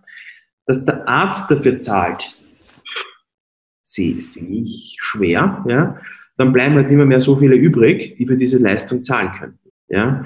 Ähm, und ich meine, die Unica, die unterstützt ja eh äh, Lilo und Dr. D wie die alle heißen. Ja. Ähm, ich glaube grundsätzlich diese, also wir haben ja auch so eine Kommunikations- Lösung, dieses digitales Konzil nennen wir das, wo, wo wir nicht Arzt-Patient, sondern Arzt zu Arzt One-to-One -one, äh, austauschen lassen. Ich glaube, dass die unterliegende Basis, diese telemedizinische Technologiebasis, das ist Commodity. Also da gibt es von WebRCT und Co., da gibt es zig Clients, ja, mit denen man das mittlerweile umsetzen kann. Aber ich glaube, das passende Geschäftsmodell dafür zu finden, muss auch sagen, Krü funktioniert derzeit wirklich nur gut im, im, in Schweden, ja, und das hat auch viele Jahre gedauert und, und viele zig Millionen, ja, ist, also mir fehlen noch ein bisschen die Geschäftsmodelle dahinter, ja. Ähm, wie gesagt, für gewisse Bereiche, Subbereiche scheint es, glaube ich, zu funktionieren und wird es auch bleiben. Aber solange da niemand damit, ja, solange es da keinen Case dahinter gibt, äh, bin ich sehr zögerlich. Ja. Das heißt aber, es ist jetzt auch daher jetzt kein Feld, wo ihr jetzt als Diagnose irgendwie beginnt anzudocken oder so, ne? weil es wäre jetzt dann auch noch eine, ich, ich spinne jetzt einmal, ne? also könnte ja Möglichkeit sein, ne? der, der hat sein digitales Ding, dann hat er parallel seine Diagnose offen, das ist klar integriert und so weiter. Ist aber jetzt noch kein Entwicklungsfeld für euch. Du, wir haben, wir haben da einiges in der Pipeline. Äh, wir haben da einige Sachen im Hintergrund entwickelt, weil wir sehr super, also uns, wir sind im Kern eigentlich schon eine IT-Firma und die Hälfte unserer Leute ist Softwareentwickler. Ähm, und es gibt, wir haben da schon einige Sachen in Planung, ja, ähm, im Bereich Kommunikation. Ich bin nur diese, also ich habe entweder Arzt-Arzt oder Intramoral im Krankenhaus, das finde ich auch recht spannend, ja, weil das ist ja, das meint ja auch wieder diese WhatsApp-Parallelwelt. Äh, die Arzt-Patienten-Kommunikation bin ich, bin ich noch vorsichtig. Aber ich glaube, dass das alles ja technologisch ist, ja das alles das Gleiche. Ob ich jetzt den Arzt mit dem Arzt kommunizieren lasse oder den Arzt-Patient, ist ja im Backend Die Frage ist nur, ja, nach außen hin. Ja, welchen Showstopper siehst du jetzt in dem Zusammenhang das Thema Datenschutz? Ich jetzt sagst, okay, die Ärzte tauschen sich jetzt uh, über WhatsApp aus. Ja, jetzt möchte ich nicht wissen, was da an Informationen auch noch ausgetauscht wird, oder was für anderen Kanälen, nicht verschlüsselte E-Mails und sonst irgendwas. Uh, wie ist da jetzt auch ein bisschen euer Zugang zum Thema Datenschutz und auch, auch die Sichtweise, ist das noch ein Hemmschuh, dass sich diese Dinge auch entwickeln? Auch in der Ambivalenz, wo ja viele sagen, ich möchte nicht in Elga rein, da mache ich ja Opt-out, aber parallel nutzen es Facebook und teilen ja. jeden Tag ihr Mittagessen und auf Insta. Also, ja, also äh, genau, also das finde ich, diese Ambivalenz ist oder heuchlerisch. Ja. Also ja. Da, da rennt jeder mit einem Smartphone äh, durch die Gegend, das permanent Geodaten nach Cupertino schickt, ja, und ich, ich sign mir mit jedem Facebook und Google Connect Login ein und mache dann das Opt-out bei der Elga. Ja. Äh, das passt hinten und vorn nicht zusammen glaube glaub ich. Ja. Äh, ich glaube, dass die DSGVO sehr wichtig ist in den Grundzügen und in der Mechanik. In ja. der Ausgestaltung, glaube ich, ist es für viele kleine Firmen zu einem riesen, einer riesen Challenge geworden, mhm. um das alles äh, richtig auch einzumachen. Wir nehmen das natürlich naturgemäß aufgrund unseres Kernbusinesses extrem ernst, ja, müssen wir auch. Ja. Ähm, ich glaube, bei den Kunden oder bei den Usern da draußen also ich persönlich mache mir da immer wenig Gedanken. Also ich, ich glaube, es ist, es ist, was man schon schärfen müsste bei uns ist, ist, dass wenn man für ein Produkt nicht zahlt, dann sind es mhm. meine Daten, die ich hergebe, meine, meine Währung, meine, meine, mein Preis, den ich hergebe. Ja. Und da muss sich, glaube ich, jeder für sich selbst entscheiden, ähm, ist es mir das wert, habe ich da irgendwas oder, oder zahle ich lieber dafür und gebe keine Daten her. Ja. Ähm, die, ja, der, der, der, der Scott Galloway, das finde ich ein super Typ, so ein Marketing-Menschen aus New York, der hat, glaube ich, irgendwann einmal gesagt, die, die Advertising ist, uh, ist Tax for the Poor. Ja? Und was der halt meint, ist, naja, wenn du das nicht, wenn's nicht für ein Produkt zahlen willst, ja, dann bist du quasi der Arme und musst mit deinen Daten zahlen. Das ist der viel höhere Preis, den du zahlst. Also ganz so extrem würde ich das jetzt nicht sehen, ja. aber ähm, ja, wichtig ist immer, aber ja. Ja. Jetzt wirfst du ja nochmal ein großes Thema auf Finanzierung. Ja, jetzt ist es ja so, Diagnose äh, von Luft und Liebe allein habt ihr es nicht aufgebaut. Du hast gesagt, ihr habt äh, Angels Training gehabt, ihr habt eigenes Geld Training gehabt, ihr habt VCs Training gehabt etc. Wie ist da so ein bisschen dein Blick auf dieses Thema der Finanzierung von künftigen Gesundheitsideen? Was, was wird da funktionieren, was funktioniert nicht? Äh, worauf muss man vielleicht aufpassen? Ähm, dein Blick dazu nochmal bitte kurz. Okay, also die, ähm, das, ich glaube, da, also derzeit ist das äh, total spannend. Also jeder, jeder VC, mit dem du redest, jeder Investor will Digital Health Themen investieren. Es werden teilweise eigene Health Fonds gegründet. Jeder sucht da die, äh, sucht da die Möglichkeiten. Es gibt auch ein paar amerikanische Digital Health Themen, die extrem spannend sind, die super Zahlen haben und sehr gut funktionieren. Ähm, in Österreich ist es so, also wenn du jetzt ein guter Gründer bist, das heißt, guter Gründer heißt für mich, du hast schon mal was gegründet, das heißt, du hast ein ganz anderes Risikoprofil als First-Time-Founder und du machst etwa in diesem Telemedizinbereich und du willst gar nicht einschränken, dann hast du meiner Meinung nach sehr gute Chancen, dass du jetzt eine attraktive Finanzierung bekommst. Sowohl von Business Angels als auch von äh, Venture Capital Fonds und Co. Das Problem, was wir in Österreich oder in der Dach oder auch in Europa haben, ist, dass es für die richtig großen Modelle, also richtig große Firmen, ja, ich denke jetzt an Milliardenunternehmen, fehlt es, glaube ich, an, den, äh, an diesen Late-Stage-Finanzierungen. Also das ist jetzt ein, wir reden davon, ein nice problem to have, aber wenn du jetzt eine österreichische Firma bist, mit ein paar hundert Mitarbeitern, Venture Capital finanziert, und du ähm, brauchst jetzt eine Series C-Runde ja, mit ein paar hundert Millionen vielleicht an Kapital, da gibt es ganz, ganz wenig Firmen, die dir das Kapital zur Verfügung stellen können. Das ist in Amerika ganz anders. Da gibt es viel mehr von diesen Firmen.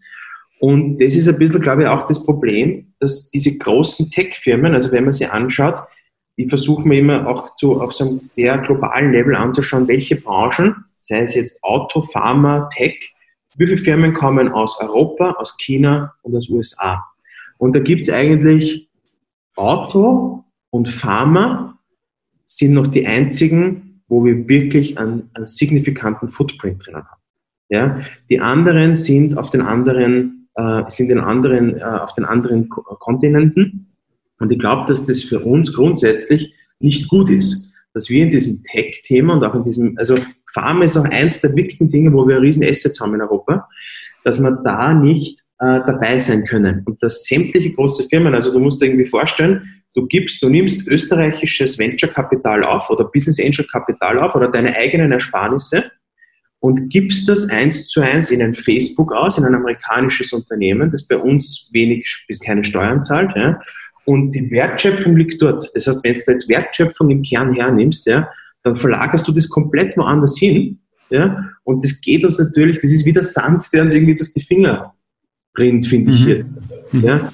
Und ich finde das, ähm, find das keine gute Entwicklung. Ja? Und da braucht es einfach, glaube ich, sehr viel Kapital und gute Gründer, ähm, risikoträchtige Gründer, damit man das bei uns hält. Mhm. Ja. Mhm. Was wäre jetzt also, also eine Idee für gratis? Ja, also angenommen, du hättest nicht Diagnosio Aurora und deinen Beirat bei Moki. Was wäre so ein Thema, wo du sagst, damit sollte man sich jetzt beschäftigen, wenn man, wenn man gründen will? Ja, wir, wir hauen jetzt eine Idee für jemanden raus, der gern gründen möchte. Ähm, ich, puh, da gibt es immer so viele, gibt's immer so viele Startup-Ideen, ja. Wisst ihr, Idee ist ja nichts wert, ja, weil die immer sich ändert. Ähm, ich glaube, ich finde diesen Bereich, ich finde nur immer, also Telemedizin grundsätzlich, Telehealth, das ist ja here to stay. Ja. Hm. In welcher Ausprägung, ob das äh, rein telemedizinische Konsultation, ob du da irgendwie ein Modell draufsetzen musst, das weiß ich nicht, aber ich würde jetzt, glaube ich, in dem Bereich schon an den glaube ich schon sehr. Ja, äh, ich würde es vielleicht koppeln mit anderen Produkten noch vielleicht, aber ich glaube, dass dieser, also das, das wird kommen, ja, 100 Prozent in irgendeiner Form. Ja, und es wird Firmen geben, derzeit ist eine Krü in der besten Position, schauen wir in fünf Jahren, aber es wird europäisch, es wird Firmen geben, hoffentlich europäische, ja, äh, die in diese Arzt-Patient-Kommunikation auf diesen, die da drin drauf sitzen, über die das läuft. Ja. Ich glaube nicht, es ist eine Facebook und WhatsApp und Co., weil da geht es sehr viel um Trust. Ja. Ich glaube aber auch nicht, dass es ein Elga-Modul sein wird. Ja. Okay. Ja, sehr spannend. Äh, hoffen wir, dass irgendjemand einmal zu dir kommt und sagt, danke für die Idee damals. Ja, das war die Geburtsstunde von meinem 100 Millionen Dollar ja. äh, Race-Unternehmen. Ja. Ähm, Luke, wir, wir, wir schließen immer mit ein bisschen Ausblick, Wünsche und Visionen. Ja? Ähm, und so ein bisschen der Idee, was du denkst, dass die gesamte Gesundheitsindustrie jetzt in dem Fall äh, eigentlich so angehen müsste. Also was wäre so, was denkst du, was müsste die Industrie angehen und dann vielleicht noch irgendwie so ein, so ein Takeaway für unsere Hörer, was okay. du mitgibst? Ja, das ist jetzt schwer, René. Ja, das ist ein sehr breites Thema. Also ähm, ich glaube, diese sage das immer wieder, wenn ich mit, mit Leuten spreche, ich glaube, man könnte sich viel mehr von der Airline-Industrie abschauen, egal ob das jetzt die Pharmafirma ist oder die Ordination oder whatever. Ich glaube, ähm, dass die, da gibt es total viele Prozesse, die gestreamt werden, gestreamlined werden könnten, die effizienter sein könnten. Ähm, es ist grundsätzlich, glaube ich, dass unser Gesundheitssystem, so wie es ist, schon ein viel besseres ist als in Amerika zum Beispiel. Ja. Äh, also für uns als Gesellschaft, für alle Stakeholder. Ja. Ich glaube, okay, die Pharmafirmen, die könnten wahrscheinlich in den USA mehr verdienen und es können alle viel mehr verdienen. Ja. Aber ich glaube, im Big Picture ist unser System deutlich besser. Ja. Ähm, ich glaube, diese, die Frage ist, wie sich diese, ja, diese Arzt-Apotheker-Patient-Verhältnis, ja, das ist total spannend zu beobachten, ob und wie sich das shiften wird. Ja. Es wird schon seit vielen Jahren jetzt gesagt, ähm, der Patient wird immer wichtiger, der wird immer mündiger, der wird immer mehr zum Entscheider. Ja, das glaube ich auch. Ich glaube aber auch, dass äh, in einer AI-getriebenen Medizin umso mehr es irgendeine Person braucht, ja, nennen wir es Arzt oder Ärztin, ja, die eine Art Gatekeeper ist zum Patienten, ein, ein, ein, ein Übersetzer, Dolmetscher, ja, ein, ein, ein, ein, ein, äh, ein Ansprechpartner. Ja. Ich glaube, es ist, also die, die Diagnostik und Therapie, das sehe ich immer standardisierter werden. Also wenn du jetzt denkst an, denk an Onkologie, ja, das sind, da gibt es Schemata, ganz konkrete Schemata, an die sich die ganze Welt eigentlich hält. Ja. Denk an diese ganze Radiologie, äh, AI-gestützten, ähm, die, die jeden Top-Radiologen outperformen. Das heißt, glaube ich, es wird immer mehr zur Commodity, ja, die richtige Diagnose, die richtige Therapie. Es wird immer standardisierter werden, das ist auch gut so, je standardisierter, desto besser ist der Outcome. Und auf der anderen Seite muss wahrscheinlich dieser Gatekeeper, dessen Berufsbild sich, glaube ich, stark ändern wird, wir reden da jetzt in 20, 10, 30 Jahre in dem, dem Frame, ja, dessen Berufsbild, glaube ich, wird dann wieder ein bisschen äh, kurioserweise vielleicht wieder ein bisschen zurückgehen auf die eigentliche äh, hippokratische äh, Kernkompetenz, nämlich mit einem Menschen äh, reden und kommunizieren, den quasi dieser, es wird ja oft, oft, so, oft so kolportiert, dieser, der was ist der moderne Hausarzt, ja? dieser Patientenmanager, dieser Patientenbegleiter. Und das finde ich total ein super Konzept. Und ich glaube, den wird es auch in einer hochtechnologisierten Welt umso mehr benötigen. Ja? Ich glaube nur, das Berufsbild ändert sich massiv. Und das ist wieder bei, wenn du jetzt an die Airline-Industrie denkst, das ist ja beim Piloten nicht anders, glaube ich. Ja? Denn sein Berufsbild hat sich die letzten 30 Jahre massiv geändert. Ja? Ähm, und das schafft im Idealfall, schafft es wieder mehr Zeit für einen Patienten. Ja? Also wenn es in diese Richtung geht, glaube ich, wäre das für uns alle gut.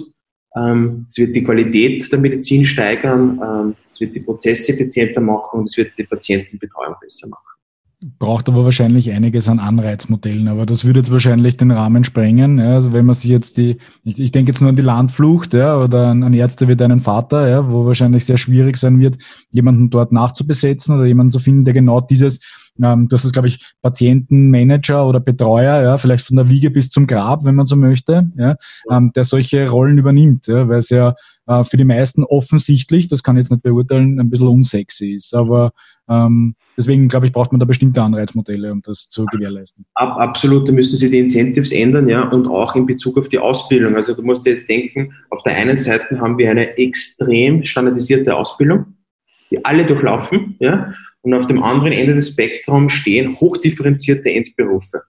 Da ist ein Riesendelta eigentlich dazwischen. Ja. Mhm. Ist, äh, also ich glaube, da kann man auch schon, ich meine, das, das Curriculum in Wien, das hat da eh viele große Schritte gemacht. Also ich war ja da schon in diesem neuen Studienplan auch. Aber ich glaube, da kann man auch noch viel mehr Themen in der Ausbildung viel differenzierter angehen, um dann bessere, dann hinten hinaus einfach besser den Patienten betreuen zu können. Hervorragend. Lukas, danke für deine Zeit die du dir genommen hast. Das waren wahnsinnig viele sehr interessante Einblicke da. Ich bin mir sicher, dass da unsere Hörer einiges, ähm, einiges, einiges mitnehmen werden.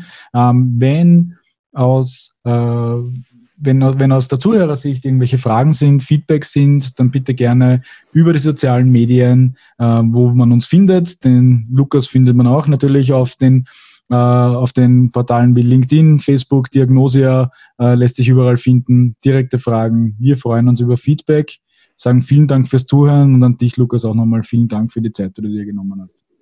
Ich sage danke vielmals äh, für die Möglichkeit, war total super mit euch zu sprechen und äh, tolles Format.